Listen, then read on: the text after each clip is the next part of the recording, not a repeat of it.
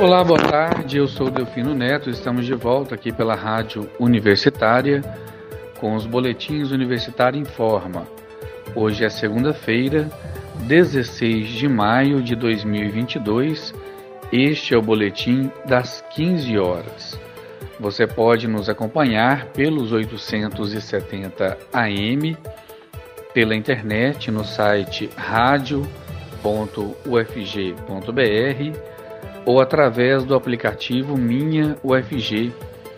Os boletins da Rádio Universitária estão disponíveis também em formato de podcast nas principais plataformas digitais e no site da Rádio Universitária. O FG retoma atividades presenciais de forma plena no dia 25 de maio. A decisão foi tomada pelo Conselho Universitário, o CONSUNE, na última sexta-feira e vai marcar o início do primeiro semestre letivo de 2022. A partir do dia 25 de maio, as atividades na Universidade Federal de Goiás serão retomadas presencialmente de forma plena. Foi o que decidiu o CONSUNE, Conselho Universitário, em reunião na última sexta-feira, dia 13 de maio, à tarde. Nesse dia, terá início o semestre letivo 2022-1. O CONSUNE da UFG decidiu ainda, em caráter experimental, que as unidades acadêmicas e o Centro de Ensino e Pesquisa Aplicada em Educação, CEPAI, que oferece educação básica em todos os níveis, poderão definir se vão continuar utilizando recursos educacionais digitais ou tecnológicos de informação para auxiliar nas atividades presenciais. Entretanto, o uso não poderá alterar a modalidade da disciplina, que deverá ser presencial. O pró-reitor de graduação da UFG, professor Israel Trindade, explicou que ao facultar o uso desses recursos, a universidade oferece amparo legal para que boas práticas empregadas durante a pandemia possam ser desenvolvidas de forma planejada, institucionalizada e extensiva a todas as unidades. Abre aspas. Ao término do semestre letivo 2022/1, o uso desses recursos passará por uma avaliação para que possamos determinar se realmente determinada plataforma ou recurso contribuiu para a qualidade do ensino presencial. Fecha aspas, disse o pró-reitor Israel Trindade. Portanto, ficou decidido que a Universidade Federal de Goiás retoma as atividades presenciais de forma plena na próxima semana, dia 25 de maio.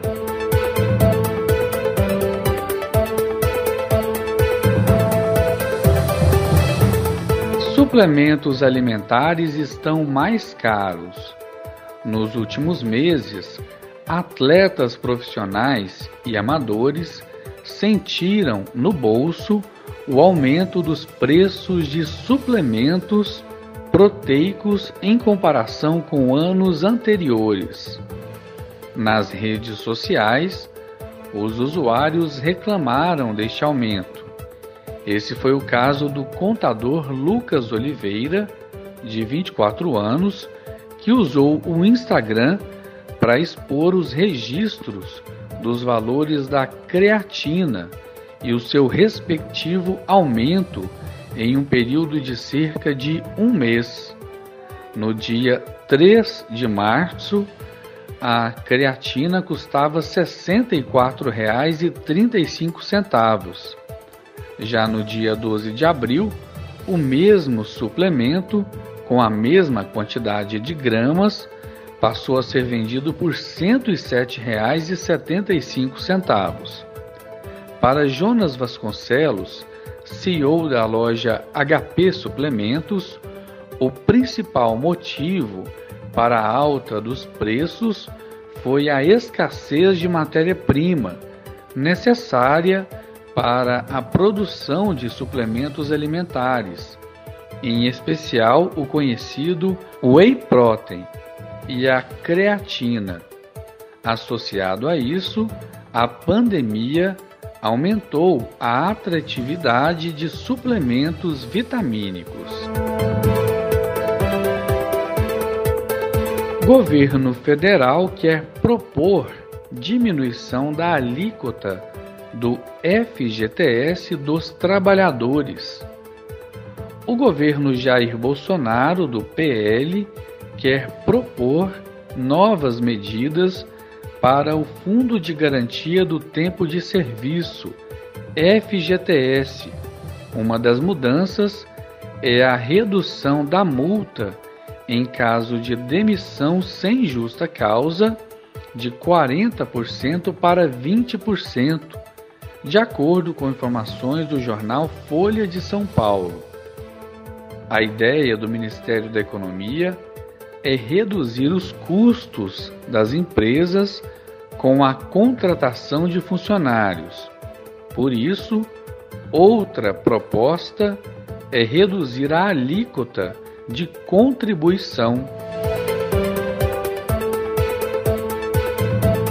Com a proximidade do prazo final para entrega da declaração do Imposto de Renda Pessoa Física 2022, a Receita Federal alerta os contribuintes sobre uma prática de um novo golpe contra as pessoas em processo de declaração do imposto. Na mais nova tentativa de golpe, os criminosos estão se passando pelo órgão para lesar pessoas que estão prestando contas ao fisco. O órgão lembra que é preciso ter cuidado com e-mails usados para a prática do golpe. Os criminosos enviam e-mails tentando convencer os contribuintes a confirmar um falso cadastro para recebimento de restituição do imposto de renda. Para dar mais credibilidade, são utilizadas imagens fraudulentas com a logomarca comemorativa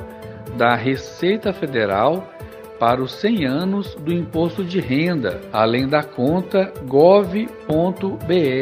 Na mensagem, que contém um link malicioso para a visualização de um falso comprovante de recebimento de restituição, os criminosos informam os dados para o recebimento da restituição via Pix. Não há dados sobre o número de pessoas que receberam o falso e-mail ou sobre quem foi lesado. A Receita Federal lembra que não envia e-mails ou alerta os contribuintes com mensagens que possuam algum tipo de link para que os contribuintes devam confirmar as informações nos canais oficiais. O órgão afirma que os alertas enviados pela Receita Federal por e-mail ou mensagem não possuem links de acesso e todas as informações recebidas devem ser confirmadas diretamente no portal ECAC, com acesso seguro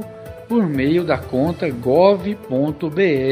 O prazo para enviar a declaração do imposto de renda termina em 31 de maio. Pelo calendário da restituição, os pagamentos começam a ser feitos em cinco lotes, começando também no próximo dia 31 de maio. Quem não declarar o imposto de renda até o fim do prazo, fica sujeito ao recebimento de uma multa cujo valor é de 1% ao mês sobre o valor do imposto de renda devido, limitado a 20% do valor do imposto de renda. Até a última quinta-feira, a Receita Federal do Brasil informou que já foram entregues quase 21 milhões de declarações de imposto de renda. A expectativa é que 34 milhões e 100 mil declarações sejam enviadas até o fim do prazo.